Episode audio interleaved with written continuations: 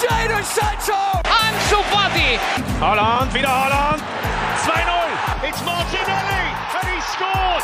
Mira, mira, mira, mira, Lemar para Joao Félix! Golazo! C'est bien fait! Oh, le doublé! Le doublé pour Ryan Cherkit! Force 2 finds Odegaard. Martin Odegaard!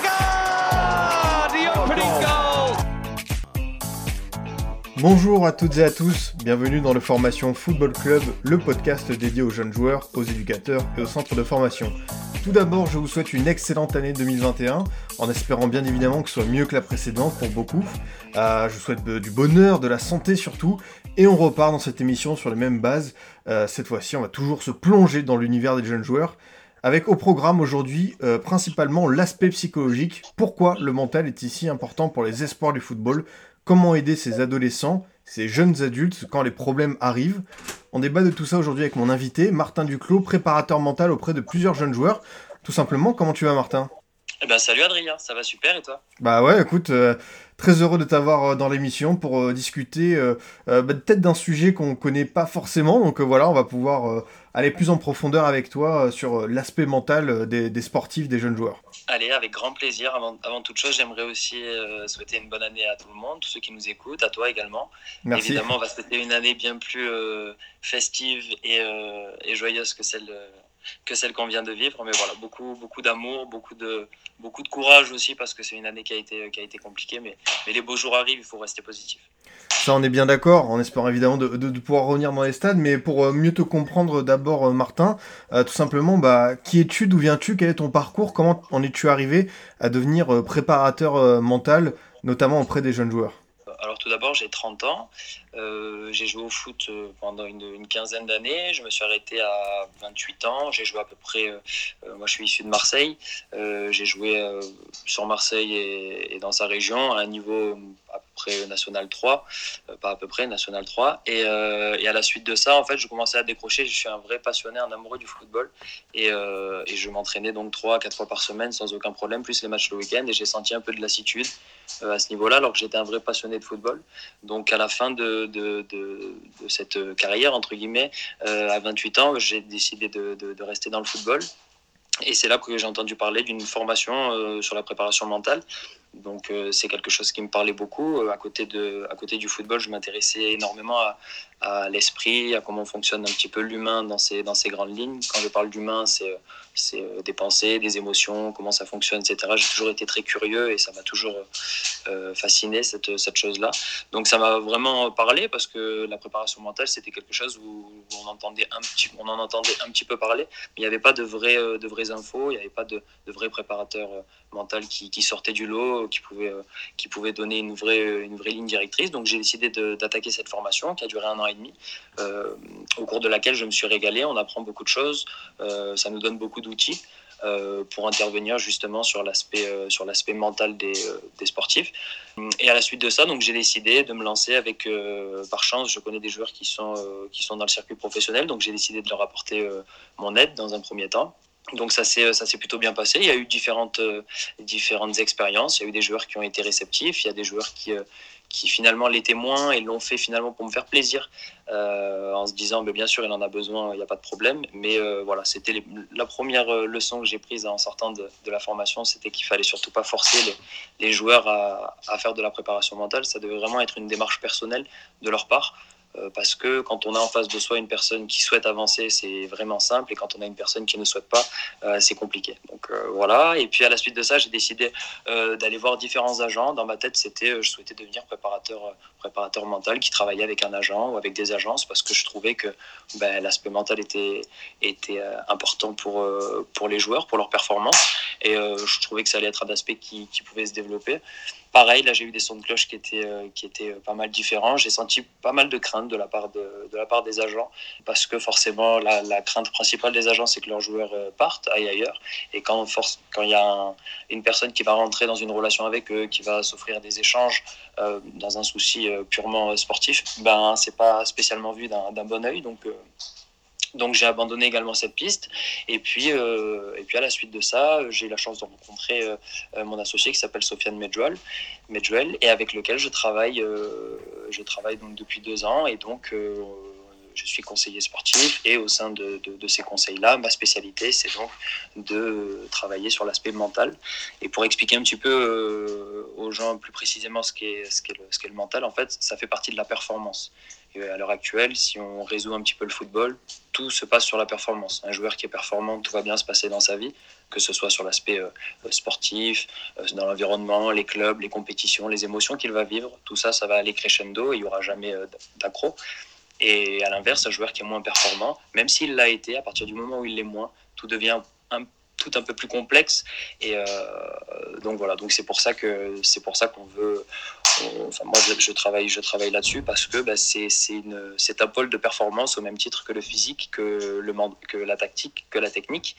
Euh, donc c'est pas c'est pas dissocié. Quand on parle de performance, on englobe naturellement le mental, sauf qu'on sait euh, pas spécialement bien comment, comment utiliser cet outil, qui est un outil qui fait de grandes différences. Et parfois, les petites différences qu'on n'arrive pas à, visualiser à l'œil nu, mais qu'on peut sentir au niveau des résultats et des performances. Euh, merci euh, Martin pour ces explications très complètes. Tu, prends le temps de développer. Je pense que c'était important d'avoir en, détail, de comprendre ce qui se cache derrière ta formation, parce que certains ne savent pas. Et moi, j'avais envie de te poser comme, voilà, comme, comme autre question, c'est quelles sont les subtilités à avoir quand on accompagne psychologiquement un jeune joueur? C'est-à-dire quelqu'un qui a voilà entre 17, euh, 21 euh, ans, comment tu vas lui parler plutôt que peut-être à quelqu'un de plus mature? Alors euh, ça c'est une, très bonne question. L'idée c'est que avec ces formations de préparation mentale, tout le monde peut y accéder. Ça veut dire qu'en fait, il n'y a pas de, n'y a pas de vraies règles. À partir du moment où on a un diplôme, on peut, en avant, on peut exercer. L'idée, c'est que derrière chaque préparateur mental, il doit quand même y avoir euh, certaines, certaines aptitudes qui doivent être naturelles, selon moi. Donc l'idée, c'est déjà d'avoir une certaine empathie, c'est-à-dire d'avoir la capacité de se mettre à la place de l'autre, et évidemment une énorme une énorme flexibilité. C'est-à-dire que forcément, on doit être capable d'adapter notre discours, on doit être capable d'arriver au même résultat, mais parfois en passant par d'autres chemins selon à qui on s'adresse en fait. Et ça, c'est tout simplement du bon sens et ça fait partie des petites subtilités, oui, entre euh, comment on s'adresse à un jeune de 16 ans, comment on s'adresse à un père de famille de 25 ans. Euh, voilà, tout ça, c'est juste à pouvoir adapter son discours dans le but final de, que ce soit entendu et et qu'on puisse avancer.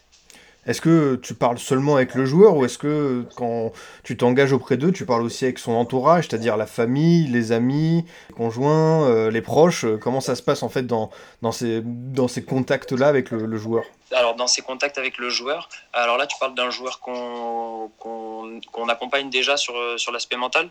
Oui. Un joueur qui bénéficie de l'accompagnement? C'est ça. Ben alors oui, bien sûr, la première étape c'est de faire euh, ce que j'appelle grossièrement un état des lieux, mais c'est en fait savoir ce qui se passe. Le joueur, euh, ben, on vient de on commence à l'accompagner, forcément, mon objectif, c'est de me mettre le plus rapidement possible à sa place. Donc j'ai besoin d'informations, j'ai besoin de savoir qui il est, j'ai besoin de savoir son parcours, j'ai besoin de savoir quelle éducation il a connue, si son papa et sa maman sont toujours là, euh, s'il a une copine, s'il a déjà eu euh, des, ruptures amoureuses, tout ça. C'est pas des questions, euh, c'est pas spécialement pour, euh, pour être intrusif ou avoir des informations. Ces, informations-là sont très importantes parce que ça me permet justement de calibrer et de savoir à peu près dans quel état est le joueur. Pour te donner un exemple très simple, si on accompagne un jeune joueur qui est dans un centre de formation euh, où tout se passe bien, il fait partie des joueurs qui sont, euh, qui sont toujours parmi les meilleurs, ce joueur-là va avoir plutôt de l'assurance, ça va être plutôt facile d'échanger avec lui. À l'inverse, si, tu si on récupère un joueur qui est qui sort d'un centre de formation et où l'aventure ne s'est pas bien passée, dans le sens où il a passé trois ans ou quatre ans dans ce club, il attendait de, de, signer et finalement ça se passe pas à la fin, l'état psychologique de ce joueur, il est vraiment différent. Donc on part, c'est déjà pour savoir à quel niveau est le joueur et quels sont les prochains objectifs. C'est déjà de savoir en fait si mentalement il est, il est positif ou s'il est dans un événement euh, ou plutôt dans une passe qui est négative. Pourquoi, selon toi, euh, le, mental, euh, encore plus aujourd'hui, ça peut faire la différence au haut niveau chez certains jeunes? Tout simplement parce que c'est, selon moi, le mental, c'est ce qui fait la différence actuellement et c'est ce qui la fera plus tard parce que c'est la dernière, le dernier pôle de la performance qu'on n'a pas encore euh. Très simplement, les quatre pôles, c'est la technique, le physique, euh, la technique, technique, physique, tactique et mentale.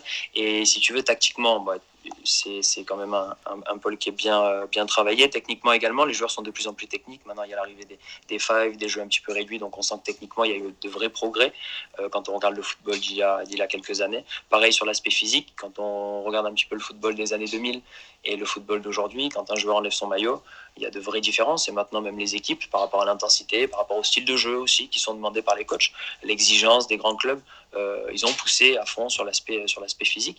Donc, il reste l'aspect euh, l'aspect mental, et c'est ce qui fait la différence. Et l'aspect mental dans les, dans les petits détails pour les jeunes joueurs, euh, c'est déjà, c'est déjà la motivation, c'est déjà la confiance en soi, c'est toutes ces choses-là. Alors souvent, euh, dans la mentalité française, un joueur qui a confiance en lui, on va, on va, on va dire qu'il est arrogant. On a l'exemple avec Mbappé, on a eu l'exemple aussi avec Cristiano Ronaldo.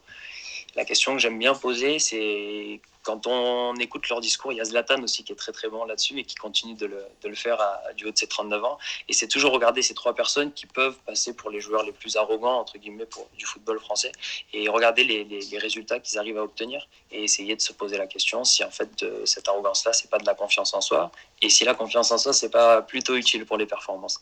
Ouais, c'est très intéressant ce que tu dis là. Toi, quand tu as un jeune joueur et que tu vois qu'il est, qu'il est orgueilleux, tu te dis que c'est un bon signe pour son développement? Alors attention, c'est là où vraiment il faut, faut, que le discours soit clarifié. C'est que c'est important, il y a la confiance en soi et la grande notion également du football qu'il faut vraiment euh, essayer d'installer, de, c'est l'humilité. C'est-à-dire qu'on peut être euh, bourré de qualité, on peut avoir une énorme confiance en soi, mais il faut quand même beaucoup d'humilité. Parce que tout parcours, toute confiance en soi, tout, tout rêve qu'on souhaite atteindre et qu'on on se fixe cet objectif-là, il y a un parcours et malheureusement, c'est pas parce qu'on a l'impression maintenant d'avoir toutes les aptitudes que le long du parcours, il n'y aura pas des, soucis, il n'y aura pas ben, comment on va gérer euh, les premiers succès, comment on va gérer euh, les premières rentrées d'argent, comment on va gérer les premières filles qui t'envoient euh, des DM sur Instagram. Tout ça, voilà, c'est des petits détails, mais ça fait partie de des, choses qui arrivent sur la route d'un joueur. Donc euh, voilà, c'est important quand même de, croire en soi, mais il faut rester humble parce qu'après, c'est rapidement où on s'enflamme. Ça, je, comprends tout à fait. Et d'ailleurs, sur ce que tu dis sur euh, l'aspect mental qui va de plus en plus être développé, c'est vrai qu'on peut remarquer qu'il y a une sorte de démocratisation. Euh, euh, de ton métier Parce que récemment, j'ai vu des propos d'Olivier Dalouguillot sur RMC qui disait que voilà, avec son préparateur mental euh, au sein du stade brestois, ça avait participé à la bonne dynamique de résultats. Est-ce que toi aussi, tu es confiant sur le fait que ton métier, euh, ton, ton, rôle va de plus en plus être utilisé dans les clubs professionnels et auprès des jeunes joueurs, notamment dans les années à venir? Alors, je l'espère. Euh, je l'espère parce que ça permettra euh, au football euh, français justement de développer encore plus de joueurs. L'idée c'est qu'actuellement dans un club de formation, pour généraliser évidemment, c'est très souvent il y a des joueurs qui rentrent, on fait venir les meilleurs joueurs de la région d'un certain âge, etc. Et puis rapidement en fait on met beaucoup d'énergie sur les joueurs où on est quasi sûr que ça va, que ça va fonctionner, où on sait qu'il y a plus de chances que, que, le contrat pro, etc., va pouvoir se signer. Et du coup, inconsciemment, peut-être, parfois pour des clubs, on délaisse les autres alors que avec euh, l'aspect mental qui serait un petit peu utilisé, ben, tout, sera, tout ça serait remis à plat. Et l'idée, surtout pour les, dans les centres de formation, ce serait de remettre l'humain un petit peu au centre de tout et d'éviter de éviter, alors si je, si je dois grossièrement le dire, c'est de, de, considérer les joueurs un peu comme de la marchandise en se disant ben, lequel va pouvoir signer et finalement euh, nous rapporter plus tard, mais se dire que chaque club, et alors ça c'est utopique hein, évidemment, mais c'est que se dire que chaque club a la responsabilité du rêve de chaque enfant qui signe à chaque fois avec ce maillot au début en espérant signer son contrat pro à la fin. Et je suis bien placé pour, pour le savoir, car j'ai la chance d'accompagner un joueur euh, qui s'appelle Cléry Serber, qui est, euh, qui est au FC 7, qui est passé par, euh, par le, le, club de Lyon et à l'Olympique lyonnais. Et justement, ben, lui, il était de la génération d'avoir, donc il n'est pas passé.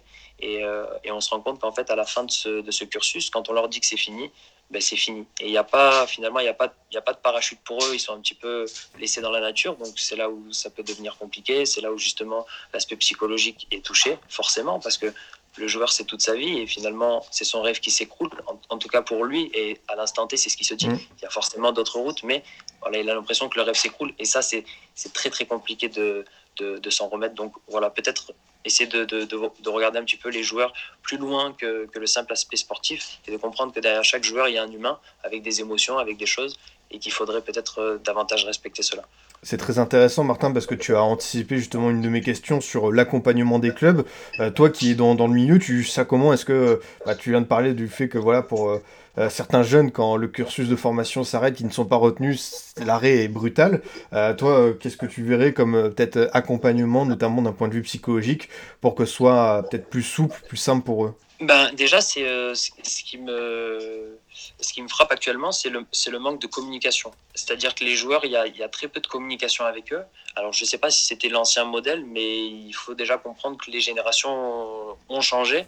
Et c'est euh, ces générations-là qui joueront au football maintenant longtemps. Et ces générations-là ont besoin de communication, comprennent très rapidement les choses, sont parfois un peu pressés. Il y a la patience vraiment sur ces nouvelles générations qui arrivent. Il y a, évidemment ben, le, phénomène Mbappé qui a un petit peu, qui a un petit peu euh, mis le bordel là-dedans. Mais voilà, ils sont tous mhm. pressés, ils pensent qu'il faut, qu'il faut y arriver. Après, quand on regarde un petit peu au haut niveau, rares sont les joueurs de, de, 17, 18 ans, 19 ans qui jouent de manière régulière, à part les vrais cracks. Euh, donc voilà, il faut apprendre, euh, faut apprendre un petit peu la patience. Euh, j'ai oublié le début de ta question, pardon, tu me disais. Non, c'est tout simplement l'accompagnement des clubs. Qu'est-ce que tu verrais comme mesure Oui, voilà, c'est ça, c'est ça. Ben, mm. Pour l'accompagnement des clubs, en fait, très simplement, je verrais, je verrais beaucoup de communication, donc des échanges assez, assez fréquents, mais pas seulement pour faire ce qu'on appelle un bilan. Ça, c'est toujours. Mm. les joueurs ont peur de ça. En se mettant à leur place, en écoutant leur retour, c'est pas agréable de, finalement. C'est un petit peu l'aspect scolaire. C'est en se disant, ben, qu'est-ce qu'on a fait ce, ce trimestre-là ou sur ce mois-là, etc. C'est plus d'être dans un accompagnement en, ciblant, des, en essayant de les faire progresser. Il faut faire progresser ces joueurs. Donc déjà, simplement de communiquer sur quels sont ses prochains axes de progression, où il en est maintenant, qu'est-ce qui serait intéressant, euh, sur quel aspect il faudrait qu'il progresse. Est-ce que c'est technique? Par exemple, un joueur qui, euh, qui doit utiliser un petit peu plus son pied droit parce qu'il joue, euh, il joue milieu défensif et ça peut arriver qu'il l'utilise et il l'utilise pas assez. Ben voilà, le simple fait en fait déjà de fixer des objectifs qui soient clairs, de les accompagner là-dedans pour finalement en fait donner du sens à cette formation là et que le joueur en collaboration avec le club, puisse savoir en fait mais quels sont les prochains points sur lesquels il doit évoluer. Et évidemment, en se fixant comme base eh ben, ce dont a besoin un joueur mm. à chaque poste, évidemment, pour le haut niveau. On, comprend bien euh, ce, que, ce, que, que, tu dis là et je, te remercie. Pour revenir à ce que tu fais toi personnellement avec euh, les joueurs en, en travail individuel. Euh, je voulais savoir qu'est-ce que c'était, par exemple, les exercices que tu effectues. Est-ce qu'il y a de la méditation? Est-ce qu'il y a du yoga? Comment ça marche en fait quand, euh, quand tu veux les faire travailler sur euh, leur concentration, sur l'aspect mental? Alors sur l'aspect mental, alors déjà c'est pour l'accompagnement mental, il y a deux aspects. Il y a l'aspect préparation mentale qui est vraiment une préparation d'un événement pur et dur. On va préparer un, un, match, donc ça il y a différents différents exercices. Donc pour te citer un petit peu les grandes lignes, ça peut être le conditionnement, comment on se prépare, l'avant-match, à quel moment on se met vraiment dans le match. Il y a des joueurs qui débutent un petit peu euh, moins bien pendant les 10-15 premières minutes, ils sont absents des matchs. Ça, ça fait partie du conditionnement d'avant-match. Qu'est-ce que le voilà, donc tout ça, c'est des petites choses. Il peut y avoir la concentration, la gestion des émotions, mais tout ça, en fait, c'est vraiment le moment sur le terrain. Donc, c'est préparer un événement et à chaque fois regarder comment ça se passe. Euh, et après, il y a l'aspect euh, l'accompagnement humain, ce que j'appelle l'accompagnement humain, c'est justement prendre le joueur dans, ses, euh, dans son plus grand aspect, c'est-à-dire de regarder son parcours de vie, euh, son environnement, l'éducation qu'il a reçue, sa personnalité, les émotions, comment il vit les choses. et en fait, mon rôle, c'est de me calquer sur ça. C'est vraiment un accompagnement sur mesure. C'est la personnalisation au plus, au plus haut point. Parce que justement, un joueur qui n'a pas dans, ses, dans sa culture ou qui n'a jamais entendu parler de la méditation, bien que, évidemment, ça fait du bien pour se détendre, pour, pour enlever un petit peu de stress, pour couper un petit peu le contact avec toutes les pensées qui tournent dans notre tête. Mais mon but, finalement, c'est de faire avancer le joueur. Et c'est donc de lui proposer des outils qui vont lui correspondre. Donc, euh, à voir, en fait, je propose, moi, à chaque fois, et je, mais je n'impose rien. C'est toujours au joueur de choisir. Si ça lui, si ça lui va, en fait, si ça vient de lui, il le fera euh, de manière plus naturelle que si c'est moi qui lui impose. Et ça, c'est quelque chose que, sur lequel vraiment je, mets l'accent, parce que c'est comme ça qu'on crée de bonnes relations. C'est rarement agréable de discuter avec quelqu'un qui nous impose toujours des choses alors qu'on n'en a pas envie. Oui, c'est vrai, toi, t'es pas là pour euh, forcément euh, diriger euh, toutes ces décisions-là. Toi, t'es vraiment dans, dans, dans l'accompagnement pour l'aider et tu, tu, tu, tu n'es pas dans une démarche autoritaire avec eux. C'est ça, non, non, vraiment pas, absolument pas. Après, pour te donner un exemple d'un travail un petit peu euh, qui, qui, parlera, je pense, à beaucoup, c'est la gestion des émotions. Alors ça, en fait, la gestion des émotions, c'est essayer de comprendre ce qui se passe dans la tête du joueur au moment où il ressent cette émotion. Pour donner la principale et celle qui ressort euh, souvent, c'est l'injustice. Alors, euh, pour partir dans un, dans, dans, un contexte, partant d'une décision arbitrale qui n'est pas, pas favorable. L'arbitre siffle, siffle une faute, il n'y avait pas faute, etc. Ce, ce moment-là, cet événement-là est vécu par le joueur comme une injustice. Et c'est cette émotion d'injustice, cette, euh, cette chose-là, qui crée justement le comportement du joueur. Il y a pas mal de joueurs qui ont du mal à gérer justement cette chose-là. On en a même au haut niveau, euh, qui prennent carton sur carton parce que justement cette gestion-là n'est pas bien faite. Donc l'idée, euh, quand on échange avec le joueur, c'est que moi je comprenne ce qui se passe dans sa tête à ce moment-là. Quelles sont les pensées qu'il a? Qu'est-ce qui se passe? Pourquoi cette pensée crée cette action-là? Qu'est-ce que ça donne comme résultat? Parfois, le simple fait de faire prendre conscience au joueur que ça donne toujours cette action-là donne un résultat qui est négatif, ça peut être ça peut être suffisant. Après, il faut creuser sur d'où vient cette émotion-là, qu'est-ce qu'elle te rappelle. Et en fait, c'est revenir sur sur des événements qui peuvent être antérieurs, mais qui rappellent vraiment ce sentiment d'injustice. Et en soignant justement euh, l'aspect humain sur ce côté-là émotionnel, on arrivera finalement au même événement plus tard, une fois qu'on aura travaillé, dans un an, peut-être que devant le même événement, ben, le taux d'émotion du joueur, la, la, la, euh, la puissance de cette émotion-là sera vraiment moindre et du coup, ben, le joueur pourra rapidement, même s'il est toujours un petit peu sur les nerfs, en tout cas se contenir et se replacer. Et du coup, éviter ce carton rouge, cette suspension, mmh. etc. Ça, c'est très intéressant euh, par rapport aux, aux, émotions. Je voulais te demander, euh, quand tu veux identifier certains problèmes à rectifier, euh, toi, euh, quand tu es sur les matchs, tu regardes l'attitude de tes joueurs, tu observes leur expression du visage. Comment tu analyses ça au niveau du, comportement? Euh, Ça aussi, c'est une super question. Évidemment, c'est l'attitude. Moi, ce que je regarde dans un match, évidemment c'est l'attitude. Mon objectif à chaque fois, c'est que le joueur puisse être concentré à 100%. Euh, et évidemment, c'est rare dans un match, mais c'est l'objectif à chaque fois qu'on essaie de se fixer. Donc oui, je regarde son attitude, évidemment, sur la gestion des émotions. Par exemple, sur quelque chose de très simple, si c'est un avant-centre qui a raté une occasion, il a le droit d'être déçu, évidemment, parce que c'est pas, pas le but d'en de, faire des robots. Par contre, c'est son attitude sur les deux, trois minutes qui suivent. C'est est-ce qu'il est plutôt là à se poser des questions Est-ce qu'il se gratte la tête Est-ce qu'il est moins euh, dans l'action? Est-ce qu'il y a moins d'intensité? Là, voilà, là, c'est intéressant, parce qu'il doute. Sans même qu'il me le dise à la fin du, match, lorsque je lui fais un retour, je sais que de telle minute à telle minute, à la fin de cette action-là, il y a eu un doute. Parce qu'en fait, le corps répond toujours à ce qui se passe dans la tête. Donc, par rapport à l'attitude, j'ai très souvent des informations sur ce qui se passe dans la tête des joueurs. Donc, ça, c'était pour un avant-centre. L'exemple, par exemple, pour un arrière-droit qui doit gagner en agressivité, en intensité, etc., ben, ça va être justement de regarder son attitude dans les duels. Comment, comment, comment il se comporte, comment, par exemple, si un joueur lui fait une faute, euh, comment il va répondre au duel d'après. Voilà, c'est toutes ces petites choses-là, et à chaque fois, c'est des objectifs qu'on se fixe.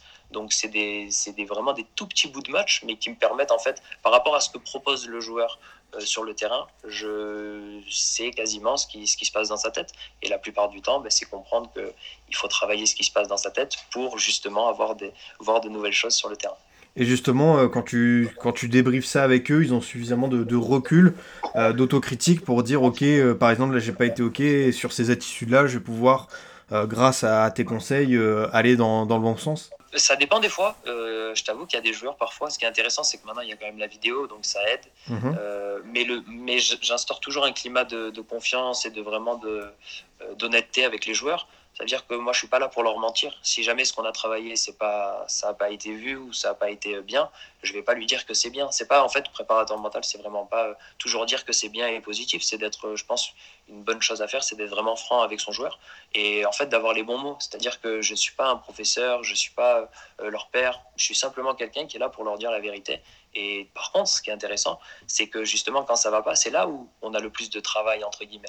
C'est là où on va devoir échanger le plus parce que ben, s'il y a quelque chose qui a moins bien fonctionné, le but, c'est que le match d'après, ce soit, ce soit terminé, on n'en parle plus. Et justement, si l'occasion se représente, on ait pu, on ait pu échanger à ce sujet-là, on ait pu trouver un, nouveau plan d'action à mettre en place pour qu'un nouveau résultat, évidemment, puisse apparaître. Et ça, c'est très souvent ce qui se passe. Quand un joueur, évidemment, remplit tous les objectifs qu'on a pu se fixer, je le félicite. Et le but, c'est que justement, il, continue de, mettre ça en place parce que c'est justement à force de l'habitude que, que, le, que, les choses viennent plus naturellement et que ça devient quasiment des, des réflexes. Ça, c'est tout à fait euh, légitime. Martin, on parle beaucoup de, de maturité aujourd'hui que ce soit sur le terrain ou dans la vie de tous les jours. Euh, comment guider euh, ces, ces, jeunes joueurs vers ce sens des responsabilités quand voilà, tu gagnes bien ta vie, il y a de nombreuses tentations? Comment tu fais toi pour les aider pour que euh, voilà, ils soient, ils soient tout simplement matures dans, dans leurs décisions? Alors, je t'avoue que la maturité, c'est souvent le fruit de l'éducation. Il y a des joueurs qui ont, qui ont, qui ont ce discours-là. L'éducation, c'est l'environnement, en fait, ce qui se passe autour. Souvent, les joueurs matures, c'est que l'environnement l'est. Euh, donc ça, ça aide beaucoup. Euh, évidemment, alors aucun joueur ne choisit son environnement, mais souvent ça aide. Et après, pour garder les pieds sur terre, en fait, c'est simple, c'est toujours de, de, d'essayer de voir avec le joueur ce qu'il souhaite faire. et de jamais lui mentir. C'est-à-dire que si actuellement tout se passe bien pour lui, qu'il a des rentrées d'argent, etc., l'idée c'est de toujours en fait avoir un objectif pour plus tard. Beaucoup de joueurs se fixent comme objectif de signer euh, un contrat pro, alors qu'en fait signer un contrat pro c'est le début des choses sérieuses. Et c'est toujours avoir un objectif derrière un objectif. C'est ça le plus important. C'est-à-dire que euh, si ton objectif, une fois que tu, rentres dans le monde du football, c'est de signer à l'Olympique de Marseille, et que après avoir fait de la Ligue 1, de la, un peu de Ligue 2, de la nationale, de la Ligue 2, etc., tu arrives à signer à l'Olympique de Marseille. Euh, si tu n'as pas d'objectif après, tu vas forcément t'arrêter. Donc c'est la maturité, en fait, c'est toujours pouvoir avoir un objectif suivant et pouvoir se dire que construire une carrière, ça commence dès le plus jeune âge. Et quand on regarde les grands joueurs, ceux qui ont construit de vraies carrières, quand on regarde par exemple Karim Benzema, qui est un vrai exemple, c'est quelqu'un qui, même à son âge maintenant, et c'est sûrement le, le, le, plus beau niveau qu'il a atteint, le plus haut niveau qu'il a atteint, c'est sûrement maintenant, euh, c'est que du travail. C'est que du travail, de la remise en question, et ça fait 9 ans, plus de 9 ans qu'il est au Real Madrid, attaquant mm -hmm. numéro 9. Donc c'est voilà, vraiment un état d'esprit, et ça dépend vraiment du, du, du, joueur et ce qu'il souhaite. L'idée, c'est de, de, de pouvoir avoir des plans un peu plus larges que que le simple rêve de, de, de, signer un contrat pro et de, fait, et de faire une carrière. L'idée, c'est de chercher à faire une grande carrière et devenir un grand joueur. Et, et devenir un grand joueur, c'est avoir un état d'esprit de grand joueur. Et c'est donc finalement toujours avoir soif de, de plus, de plus, de plus, de plus, euh, la gagne et les trophées. Et après, voilà, ça c'est le, le, mode ultime pour les joueurs de haut niveau. Mais une fois que tu arrives à avoir cet état d'esprit-là, euh, il y a peu de chances que tu sois... Que tu sois loin des très grands clubs. Ça, c'est très juste. Et justement, tu, tu as cité l'exemple de, Karim Benzema. Euh, Est-ce que tu te sers de certains modèles euh, de, voilà, tu, tu parles de, de joueurs à, suivre en exemple euh, à, à, tes jeunes, ceux, ceux, que tu suis, pour leur montrer la voie où tu estimes que chaque parcours professionnel est indépendant de ceux qui ont réussi, grandement réussi, notamment au Real Madrid?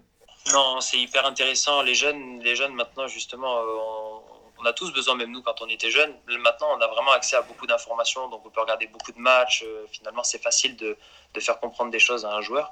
Et évidemment, par exemple, pour, euh, pour, parler d'un avant-centre, évidemment que l'exemple le, de Karim Benzema, c'est magnifique parce que ben, ça parle en fait. Ça montre tout de suite ce qu'il faut faire et ça crée, ça crée forcément de l'admiration.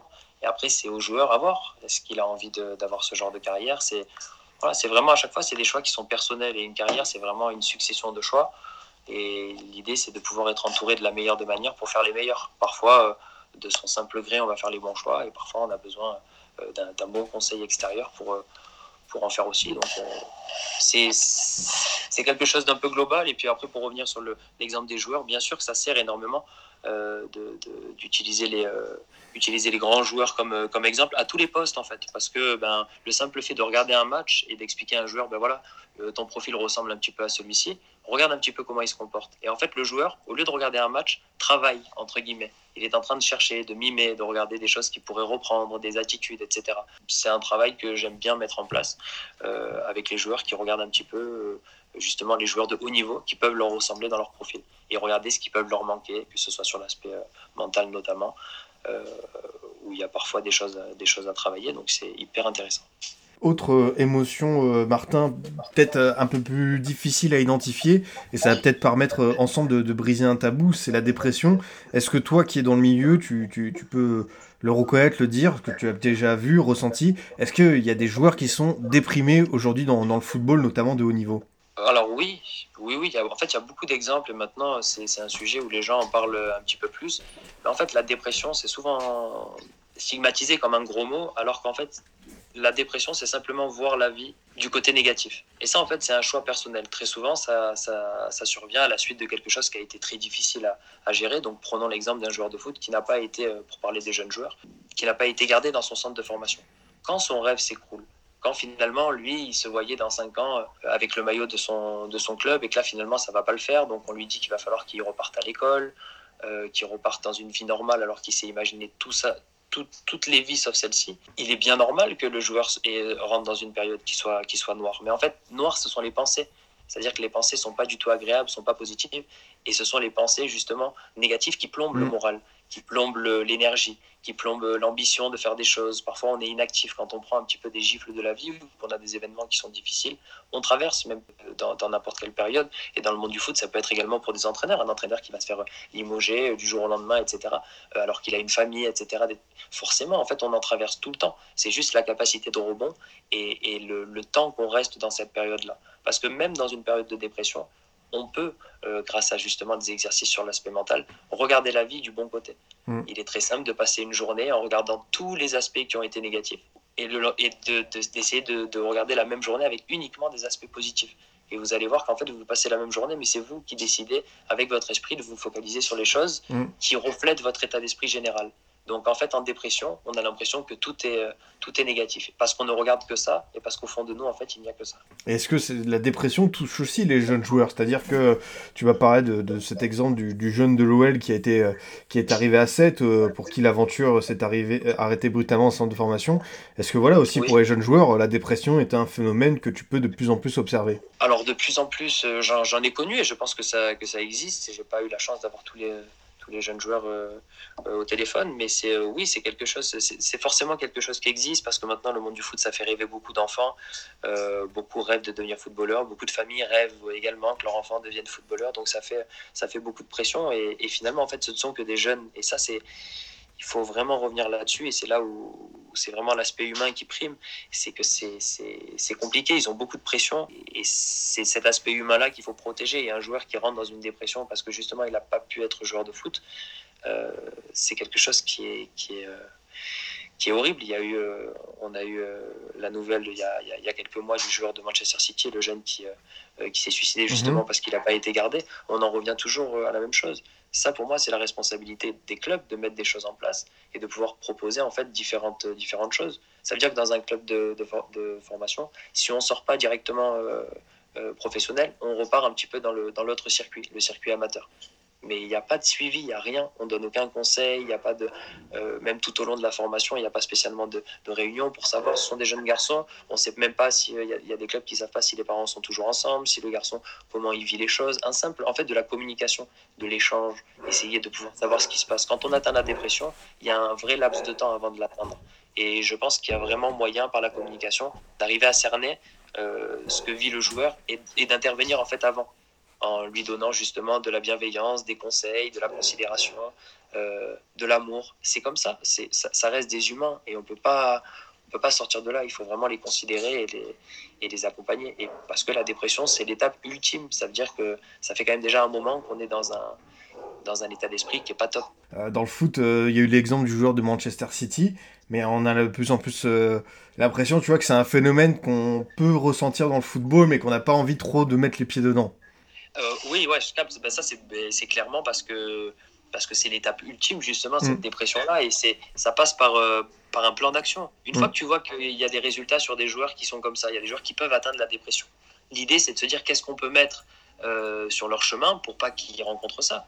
Et forcément, je pense qu'il faut des gens avec qui ils échangent dans les clubs, je ne sais pas si tous les clubs ont des, euh, ont des gens qui sont à même justement euh, d'être à l'écoute, d'avoir une certaine empathie, de leur donner un petit peu de, de l'amour et de la bienveillance. Tout ça, c'est euh, évidemment, c'est par les mots, c'est juste une, une, manière de communiquer qui se sentent importants. Ça, c'est des, voilà, pour moi, c'est des petits détails, mais et il faut surtout en fait leur permettre de s'ouvrir à cet âge-là. C'est un âge où euh, ils doivent gérer, c'est l'adolescence, ils doivent gérer les premières copines, ils ont le bac en ligne de mire, ils ont également le centre de formation, parfois les parents se séparent, mais qui prend les informations sur ce qui se passe euh, en dehors du joueur de foot? Parce que quand il est sur le terrain, oui, on le juge, etc., et il est jugé, à, jugé en tout cas, observé à chaque fois, mais l'humain, qui s'en occupe? Qui s'occupe de faire évoluer l'humain au même titre que le joueur de foot. Pour moi, ça, ça va de pair. C'est obligatoire de faire évoluer mm. l'humain avec le joueur de foot. Et ça ne peut pas aller ensemble. Un joueur qui, est bloqué sur l'aspect humain, justement parce que ben, ses parents se sont séparés et qu'il le vit vraiment mal, comment voulez-vous qu'il soit performant sur un terrain de foot? Ah, c'est tout à fait, tout à fait juste. Et euh, justement, sur euh, euh, l'aspect de l'éducation, toi, euh, tu, dans ton accompagnement, euh, tu leur fais bien comprendre que euh, l'école, les cours, tout ça, ça reste quelque chose d'important, surtout si le parcours peut s'arrêter, notamment en centre de formation, plutôt que prévu. Oui, bien sûr, c'est vraiment un équilibre à avoir. Alors très souvent, les joueurs ne le voient pas spécialement d'un bon oeil parce qu'ils se disent bah, le foot, le foot, le foot. Mais en fait, mon travail, c'est d'être euh, bienveillant et forcément, je suis obligé de, prévenir le joueur qu'il n'y a, pas toutes les chances qu'il réussisse et donc il faut avoir un, plan B. Alors très souvent, ça passe par l'obtention du bac ou par, une formation ou des choses comme ça, mais c'est hyper important parce que même mentalement, un joueur qui, qui va se donner à 100% sur, euh, sur le football, il n'y a, pas de, a pas de problème. Mais s'il n'y arrive pas derrière, euh, il va avoir beaucoup de regrets, il va perdre du temps et donc justement l'aspect mental va être touché. Alors qu'un joueur qui ben, utilise mieux son temps, euh, se fixe deux objectifs et, et, parvient à les atteindre avec une bonne organisation, à la fin, peu importe ce qui s'est passé, en tout cas si c'est le foot, ben forcément les émotions seront top. Si le foot ne réussit pas, évidemment qu'il va pas spécialement bien le vivre, mais il aura cette, carte-là qui le rassurera parce que ben ok j'existe je, quand même en dehors du foot et je peux maintenant entamer des études ou, entamer un métier ou commencer à gagner ma vie et attention toujours en continuant à, jouer au football c'est pour ça que c'est important quand le, centre de formation s'arrête les chances d'être joueur pro ne s'arrêtent pas donc euh, il faut il faut pouvoir après euh, ben, travailler joindre les deux bouts et mais tout en continuant à jouer au football. Et parfois, il y, a des, il y a des parcours. Maintenant, on a des exemples de joueurs qui, qui sont passés aussi par le milieu amateur. Et ça, ça ce qui est intéressant avec ces joueurs-là, qui justement ne, sortent pas dans les centres, mais qui sortent plus tard, c'est leur état d'esprit, la résilience euh, qu'ils peuvent avoir. Et ça, c'est euh, une qualité mentale qui est, qui est extraordinaire parce que c'est un joueur qui a connu la difficulté, à l'inverse d'un joueur sans faire de, de, de critique, à l'inverse d'un joueur en fait qui a eu une carrière euh, évolutive, progressive, où tout s'est bien passé, il a passé toutes les étapes, etc. Ce joueur-là n'a pas encore connu la difficulté. Et ça, parfois, au niveau, ben, c'est là qu'on voit qu'il y a, il y a des joueurs qui arrivent moins bien quand c'est, quand c'est compliqué parce qu'ils n'ont pas eu justement cette expérience-là qu'ont eu les joueurs qui, ont, qui sont passés par des moments un peu plus compliqués. Et euh, concernant les, les, les, entraîneurs, les dirigeants que tu as pu côtoyer, eux, euh, le fait d'avoir un préparateur mental proche de, de l'un de leurs joueurs, ils voient ça d'un bon oeil Quels sont les, retours, les échos que, que tu en as? Alors, pas tous. Je t'avoue que la, la, démarche, c'est toujours de se présenter, mhm. évidemment, hein, pour, euh, pour, expliquer ce que je vais faire. Évidemment que c'est pas mon rôle d'être entraîneur ou de lui donner d'autres, consignes que celles du coach. c'est vraiment de lui expliquer que, sachant qu'on va travailler avec le joueur euh, toute la saison sur cet aspect-là. Si on peut travailler évidemment en binôme, s'il y a des choses qui souhaitent me, faire, euh, me faire remonter, sur lesquelles je pourrais évidemment euh, travailler avec le joueur, parce que bah, évidemment il est là, il est là sur place avec le joueur, donc s'il y a des choses qu'il voit, bah, ça pourrait être intéressant d'y travailler. Donc il y, a des, il y a des entraîneurs qui le voient d'un bon oeil et ce qui est plutôt ce qui est plutôt agréable justement parce que il y a des entraîneurs qui sont pas formés ou qui sont pas capables de faire de faire ça et du coup ben ils voient ça d'un bon oeil parce que l'idée c'est de faire progresser les joueurs donc euh, ils sentent que ça peut les faire progresser. Donc euh, oui, oui, la, plupart du temps, c'est quand même plutôt bien, euh, plutôt bien accueilli. Parfois, c'est même découvert. Et au fur et à mesure de l'expérience, c'est vraiment bien accueilli. Tout simplement, Martin, savoir si aujourd'hui, la plupart des joueurs de très haut niveau, les grands professionnels, ont... Les, champions voilà, ont des, des, préparateurs pour le mental dans leur entourage, se servent de ces coachs spéciaux comme tu peux l'être ça commence, ça commence un petit peu plus. Alors après, c'est vraiment une démarche personnelle du joueur. Là, il y a des agences qui en proposent, il y a des agents qui le font, il y en a d'autres qui s'improvisent aussi un petit peu. Euh, il y en a qui en prennent vraiment de manière euh, externe et, euh, et, qui avancent tout au long de leur carrière avec. Le, souci, c'est que la, la, réputation de ce métier-là a, été un petit peu écorchée au départ, parce que des, des gens pas spécialement bien intentionnés, justement, ont voulu rentrer en relation avec des joueurs et leur bourrer le crâne avec des idées, des choses un petit peu un petit peu bizarre. Donc euh, ça, ça n'a pas été euh, top. Et la deuxième chose, c'est aussi que les, les, les joueurs ont jusqu'à maintenant ce tabou de se dire si je prends un préparateur mental, en fait, c'est que je suis malade, c'est que euh, j'ai un souci et moi, j'ai pas envie de. Il y a beaucoup d'ego, beaucoup de fierté dans le monde du football. Et en fait, j'ai l'impression de moins en moins, mais ça reste encore vu comme un, un aveu de faiblesse un petit peu ou quelque chose de, de la sorte, alors que c'est vraiment, quand on comprend que c'est un pôle de la performance et que travailler dessus, c'est de se donner davantage de chances d'être performant et de, progresser, normalement, le, les, mentalités risquent de changer. C'est pour ça que c'était important pour moi aujourd'hui de, vraiment euh, expliquer cela, juste de dire que le, le, mental fait partie de la performance et que justement découvrir ce monde-là et cet outil-là ne peut que faire progresser les joueurs et leur permettre justement de, de, progresser. Et ce qui est aussi important dans l'aspect dans l'aspect mental, c'est évidemment dans le football, on a parlé de beaucoup de choses, mais la chose que je mets principalement au centre, c'est toujours le plaisir, la notion mm. de plaisir. Il n'y a rien de mieux et très souvent, en fait, on se complique pas mal l'esprit avec des, des difficultés, alors ça reste du football, ça reste un jeu, et il faut jamais perdre cette chose-là. Quand on commence à prendre le football trop au sérieux, c'est là où, où justement il peut y avoir des choses qui fonctionnent moins bien. Il faut jamais perdre ça de vue, que ça reste un plaisir et que, et beaucoup de gens aimeraient être à la place de ces, de ces joueurs-là, même de ces jeunes joueurs. Donc toujours prendre du plaisir. C'est le plus important. C'est ça, très très bon euh, message, euh, Martin.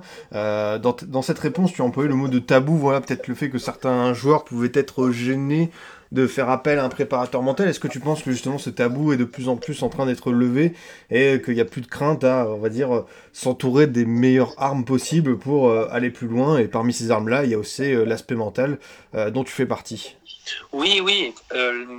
Les, les, retours que, que j'ai, c'est parfois j'ai des joueurs qui, qui m'appellent, c'est eux qui sont, qui sont très motivés parce qu'en fait ils ont envie de progresser. Et ça, c'est pour moi, c'est le meilleur message. Un joueur qui souhaite progresser et qui veut utiliser euh, la préparation mentale et qui souhaite en fait travailler sur son mental, c'est magnifique parce que je sais que justement il va y avoir de l'envie, il va y avoir de l'enthousiasme, de la motivation, euh, de la détermination même de, de, sa part. Donc c'est sur ça, c'est top. Et oui, je pense que beaucoup maintenant beaucoup vont, vont l'utiliser, l'utilisent également. Mais c'est après, c'est également c'est le bouche à oreille. C'est dans le milieu du football, il suffit qu'un joueur l'utilise, euh, il en parle à un autre, etc. C'est voilà, quelque chose qui se fera euh, petit à petit. Mais je pense qu'à terme, c'est la prochaine évolution euh, dans le football, c'est justement de, comprendre comment ça fonctionne. On voit beaucoup de coachs maintenant qui se forment à cette à cet aspect-là, parce que ben, également dans le management, ils en ont besoin pour comprendre justement comment créer des relations, comment euh, communiquer avec les jeunes. Euh, voilà, donc c'est quelque chose qui devient assez global et qui devient presque obligatoire maintenant parce que les mentalités ont changé, les modes de consommation ont changé, les modes de communication ont changé. Et il faut pouvoir s'adapter à ces nouvelles générations qui feront, euh, qui feront les beaux jours du football français et mondial. Et il faut pouvoir, faut pouvoir leur parler. Et c'est, je pense que ça passe également par, par comprendre comment il fonctionne euh, au niveau de l'aspect humain. Et ça, c'est, ça, c'est, je l'espère, la prochaine, étape. Justement, tu parles de génération. Euh, toi, tu as, tu as 30 ans. Euh, tu parles à des joueurs qui sont plus jeunes que toi. par rapport à ce décalage générationnel, tu ne ressens pas de, problème particulier au moment d'évoquer l'aspect mental? Parce que voilà, c'est vrai que moi aussi, j'ai, j'ai, pas un de ton âge et on n'a peut-être pas les mêmes codes que ceux qui ont 10 ans de moins que nous. Non, euh, ça c'est vrai. Après, en fait, comme, comme je te le disais au début, il faut pouvoir s'adapter. Il faut pouvoir euh, ben, justement apprendre comment, comment il fonctionne parce que le discours un petit peu facile pour éviter de, progresser, d'évoluer, c'est de se dire Oh là là, il fonctionne comme ça, euh, on va rester dans ce qu'on fait nous, donc ça va marcher comme ça. C'est le meilleur moyen de ne pas rentrer en interaction avec eux. Au contraire, il faut, il faut comprendre leur monde, essayer de comprendre ce qui se passe, comment ils communiquent, comment justement on peut avoir leur attention, combien de temps dure leur attention. voilà, c'est c'est le meilleur moyen en fait de pouvoir rentrer en relation avec eux. Et c'est comme ça que, que, tout bon travail arrive à, à, se mettre en place. Ça c'est euh, c'est pour moi c'est primordial ça oui pouvoir s'adapter euh, à ces nouvelles générations et, et, à leur nouveau mode justement de communication et de consommation. Parce que tout change quand on voit un petit peu on imagine la scène d'un entraîneur qui a 69 ans je sais pas si on a le droit de le dire euh, qui arrive dans un vestiaire et qui voit des, jeunes joueurs se prendre en photo, par exemple, l'arrivée d'un pack de chaussures ou, euh, ou mettre un maillot à l'envers et mettre le nom euh, d'un de leurs mm. coéquipiers devant et de prendre une photo. voilà, je pense qu'il y a pas mal de. de voilà, en imaginant mm. cette scène-là, on comprend bien qu'il peut y avoir un monde et forcément, il y a, des, il y a à s'adapter à ce nouveau monde parce que ces, ces générations-là sont bourrées de talent, sont, très, sont très précoces, sont très vives d'esprit également et il faut pouvoir les, encadrer avec, je pense, euh, des ajustements au niveau de ce qu'on leur propose, parce que ce ne sont pas les, mêmes générations qu'avant. Et il faut pouvoir s'adapter à, elles, en fait, pour pouvoir les faire progresser. Bah écoute, euh, je pense que Martin, de toute façon, on, arrive au, bout de cette émission et que, quoi qu'il arrive, euh, tu as donné des explications très claires, très intéressantes sur ce qu'est ton métier et ton rôle. Moi, j'ai appris beaucoup de choses, en tout cas, et, et, je te remercie. Je ne sais pas si tu as quelque chose à, à rajouter de plus, peut-être qu'il m'est arrivé d'oublier une question Est-ce que tu vois un aspect que j'aurais euh, pu oublier? Mais en tout cas, encore un gros merci d'être venu dans Formation FC, c'était très intéressant. Eh bien, euh, la dernière, le mot de la fin, euh, comme on dit, ce serait de te, de te remercier grandement. Mhm. Moi, c'était la première fois que je m'exprimais dans un média. Et, et, je, trouve ça, je trouve ça hyper chouette. Justement, j'étais complètement en accord avec les, propos de Karim Jaziri la semaine dernière, qui expliquait que maintenant les médias sont moins là pour parler football et pour laisser une liberté d'expression, mais sont plus là pour chercher à faire du buzz ou des clics. Et c'est, voilà, je trouve ça je trouve ça un petit peu, euh, un petit peu désolant. Donc c'est pour, je trouve qu'il faut maintenant donner de la force justement aux, médias autonomes qui sont là pour remettre le football, son plaisir, les acteurs autour du, monde du football, pour essayer d'en faire euh, la plus belle chose possible. Et voilà, je, je, je, je suis très heureux d'avoir participé à cette émission. J'espère avoir été assez clair. Après, c'était vraiment, il y, a, il y a des termes qui sont parfois un peu compliqués ou des phrases qui sont longues, mais voilà, je souhaitais vraiment que chacun ait une idée assez, assez claire, assez large de ce que pouvait représenter le mental et, euh, et les bienfaits que, que ça peut faire euh, pour le football. Bah déjà, euh, merci Martin de, souligner le, travail de, de, ce podcast. Voilà, on essaye toujours de donner la parole aux, acteurs du football dans, tous les aspects différents pour bien comprendre les rouages euh, qui se déroulent auprès des, jeunes joueurs. Et euh, je pense que, ton métier euh, peut leur servir grandement. Et c'était bien bah, justement que, tu sois là pour une première intervention dans les médias. Bah, ça s'est super bien passé. En plus, tu as pris le temps de bien développer tes réponses. Peut-être certains trouveront que c'était long, mais moi pas du tout. Je trouve justement, tu as vraiment pris le temps d'expliquer en détail. Et c'est ce qui fait la différence pour bien comprendre ce qui se passe dans les détails quand tu, tu parles avec des jeunes joueurs. Et, et, et, je te remercie pour ça. C'est ça, c'était pour juste pour terminer, c'était l'idée, étant donné que c'est quelque chose d'assez peu connu, voilà, c'était pouvoir donner un maximum d'informations euh, sur ce qu'est vraiment le, le, mental et pouvoir donner une définition assez, euh, assez large et qui puisse parler à, à chacun. En tout cas, euh, merci beaucoup, Martin, d'être venu dans le Formation Football Club.